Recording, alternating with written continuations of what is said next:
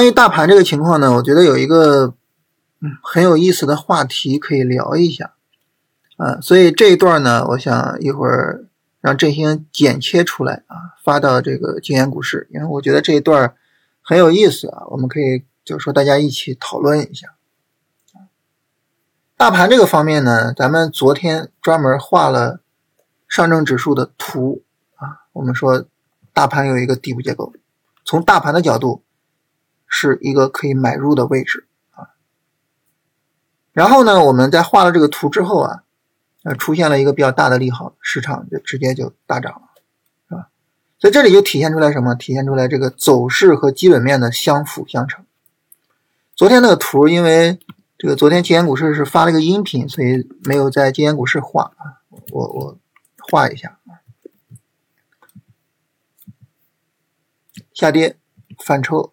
下跌，当时在这个呃走到这儿的时候，我当时在金研股市应该是画图了，是吧？我们需要一个新的三十分钟下跌，然后昨天这个下跌走出来，所以这样呢就构造了一个底部结构啊。那么这个底部结构构造出来，实际上就有上涨的可能，或者说就有上涨的需要，对吧？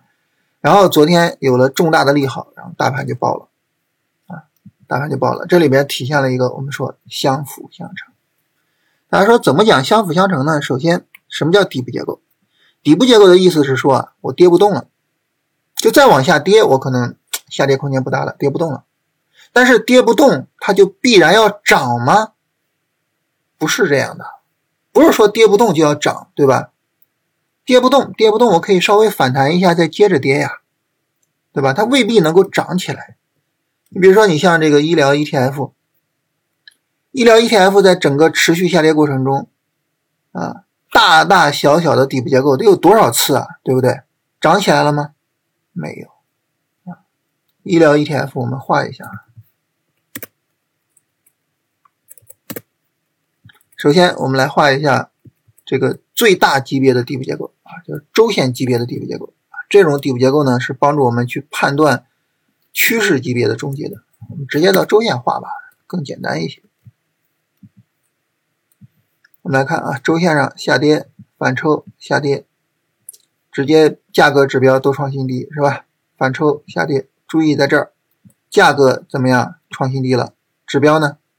没有创新低，指标是往上走的，涨起来了吗？没有啊，对吧？你只是跌不动，你不是说非得要涨啊？我反抽一下接着跌行不行啊？对不对？这是周线级别，我们来看这个日线级别的底部结构啊，那这里就。有很多案例了，是吧？我们来看啊，下跌反抽，下跌，价格指标一起创新低，是吧？反抽下跌，价格指标一起创新低，反抽下跌，注意在这儿就没有跌下去了，没有跌下去，涨吗？不涨啊，对吧？不涨啊，我反抽一下接着跌，对吧？接着跌，然后呢再反抽，再接着跌就完事儿了，对吧？跌的过程中，在这儿底部结构，注意看价格创新低，指标没有创新低，是吧？涨不涨呢？不涨啊，稍微反弹继续跌呀，对吧？所以呢，就是底部结构未必意味着它会涨，这个我们一定要注意啊。底部结构未必能够涨起来，上涨它需要什么来驱动呢？需要上涨逻辑的驱动。那昨天当然就有上涨逻辑，是吧？我们知道昨天啊，政治局会议，然后呢？其中特别的提到了资本市场，啊，这个很重要啊，对吧？非常重要，所以走势逻辑共同带来了我们今天这个大的反弹。走势上跌不动，逻辑上有向上的驱动力，就直接就爆了，啊。所以对于我们来说呢，当我们发现这个走势逻辑它的共振的时候，这是我们最重要的赚钱机会。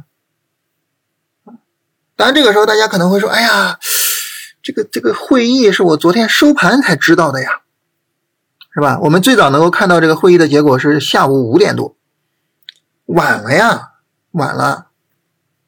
那那那这个认知有什么用呢？是吧？走势加逻辑，这个认知有什么用呢？晚了嘛，对不对？有什么用呢？其实我们可以这么考虑：你想今天这个大行情，它就是一天行情，对不对？就是一天行情。啊，但是呢，主线的展开它是持续性的呀，甚至它有可能啊一下持续个几个月的时间，对不对？那如果说就是说我们认同一个板块的逻辑，我们认同啊这个板块它是有向上的动力的，那在这几个月的时间里边，是不是它有底部我们就可以做？对吧？这就是走势和逻辑的结合嘛，对不对？啊，所以呢，就是我们这么去考虑啊。很多时候呢，我们往往因为一个板块有底部结构，或者是呢有拉升回调，我们就会跟踪这个板块。但这种情况下，它能涨起来吗？不一定，对吧？不一定。那么想要确认上涨，还是需要什么上涨的逻辑？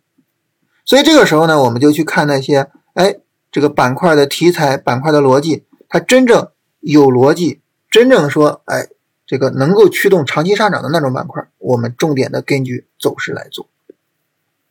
这个时候呢，我们就是通过上涨逻辑去确认板块，然后呢给自己打气，然后让我们能够在自己的操作框架内坚定的去跟踪这些板块。然后，当我们走势上告诉我们需要买入这些板块的时候，我们能够去买；当我们的交易方法告诉我们我们需要坚定持有的时候，我们能够持有。这就是逻辑的意义，这就是走势和逻辑相结合去做交易的一个思路啊。走势辅助我们判断我当下应该做什么操作，逻辑给我打气啊，让我能够把这些操作贯彻到底，做到位啊。他们相辅相成啊，共同帮助我们把交易做好，啊？这是这一段聊一聊啊，我觉得这个是很有意义的一个话题啊，所以剪切出来。同时放到今天股市里边，当然大家说啊，这个大盘方面，这个我我们现在怎么做呢？现在呢，它已经啊，大盘已经脱离了底部区域啊，短线底部区域啊，三十分钟已经向上破位，所以呢，你从日线、短线的角度来说，我们现在已经进入到了什么？进入到了第二阶段。第二阶段呢，主要就是持仓啊，没有办法再做进场。所以呢，波段和短线都应该暂停进场。那么我们后续呢，主要就是做超短。做超短呢，你就需要市场有调整，对吧？那很明显，光头收盘没有什么调整我们就需要耐心的等调整去做超短啊，这就是市场的整体情况，好吧？这个金研股市这个专辑的内容就剪切到这里啊。